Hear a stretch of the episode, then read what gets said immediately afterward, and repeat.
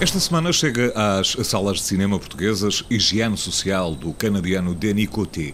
Para o crítico de cinema João Lopes, esta não será propriamente uma obra-prima, ainda assim merece a nossa atenção pelo toque de ousadia que demonstra. Podemos não ficar muito seduzidos pelo jogo formal de um filme como Higiene Social, mas não há dúvida que se trata de um objeto que vai ficar na história do cinema feito durante a pandemia. Porquê?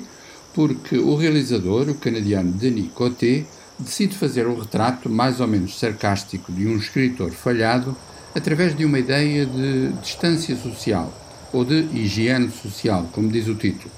Assim, os atores representam em paisagens naturais, num tom teatral, quase paródico, que resulta, antes do mais, das distâncias que mantêm entre si.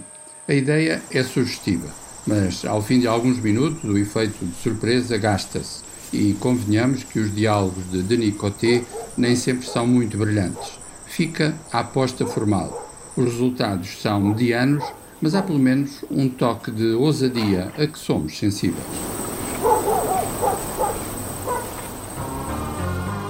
De regresso ao grande ecrã está o filme de Wong Kar-wai, realizado em 1988, Ao Sabor da Ambição.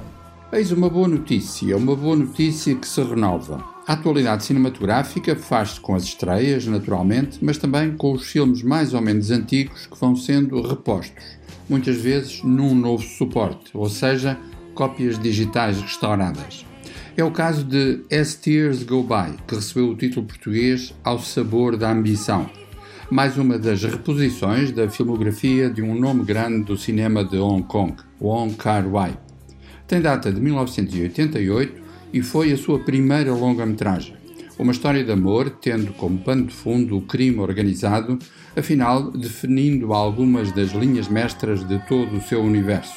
Wong Kar-wai é um retratista dos bastidores de Hong Kong e ao mesmo tempo um nostálgico que gosta de recuperar as cores e a pulsação dramática do romantismo clássico. Há ainda um outro filme do Wong Kar-wai em reposição, trata-se de Dias Selvagens, realizado em 1990.